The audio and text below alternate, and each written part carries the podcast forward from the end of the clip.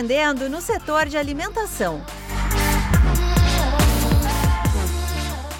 No episódio anterior, foi possível entender o impacto da pandemia no setor de alimentos e bebidas.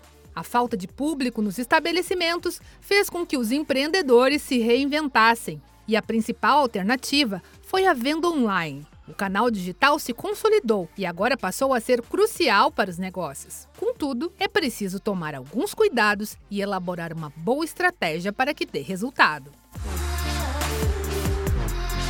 A comercialização online precisa ser vista como uma empresa dentro da empresa. Trata-se de outra operação. O ideal é ter uma equipe concentrada nesse atendimento e no relacionamento com os clientes das plataformas digitais.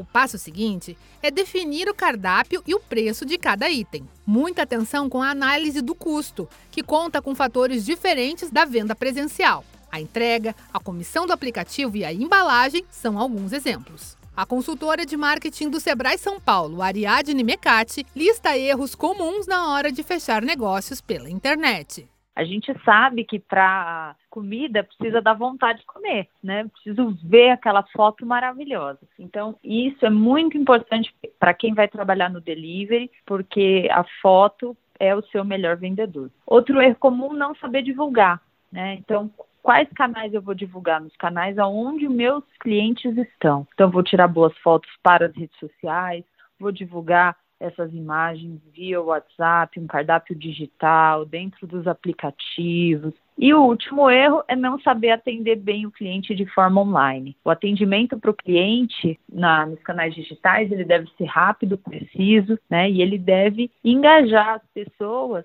de uma forma em que eu consiga ali é, atender as expectativas, saber ali dar feedback para ele, em que posição que está o pedido, para que o cliente não fique tão ansioso, né, e ele tenha uma boa experiência de compra de forma digital. Existem diversas ferramentas para a venda de refeições pela internet. É importante que o empreendedor analise cada uma delas e escolha as que melhor atendem ao público do estabelecimento. Outra dica é que o dono do perfil teste muito bem cada plataforma antes de oferecer seus produtos. As formas de pagamento também evoluíram e merecem atenção, como destaca a consultora de marketing do Sebrae São Paulo, Ariadne Mecati. É muito importante que a empresa ela tenha, ofereça opções de pagamento é, digitais que acompanhem o comportamento do consumidor que está acostumado a comprar online. Além, obviamente, de aceitar cartões, né, tecnologias novas, como pagamento por aproximação,